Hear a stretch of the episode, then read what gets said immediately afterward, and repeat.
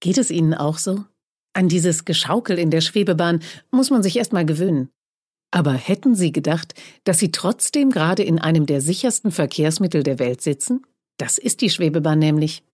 Sie dreht seit weit über 100 Jahren praktisch immer absolut stabil und verlässlich ihre Runde. Natürlich, ein paar Unfälle hat es schon gegeben.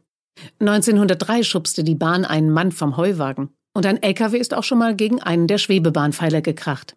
Deshalb sind die Träger auf der Landstrecke übrigens heute mit Beton gegen schlechte Autofahrer gesichert. Ein einziges tragisches Unglück machte allerdings weltweit Schlagzeilen.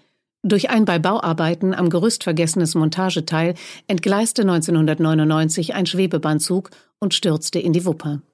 An der nächsten Station erinnert eine Gedenktafel an die fünf Todesopfer und die 47 Verletzten.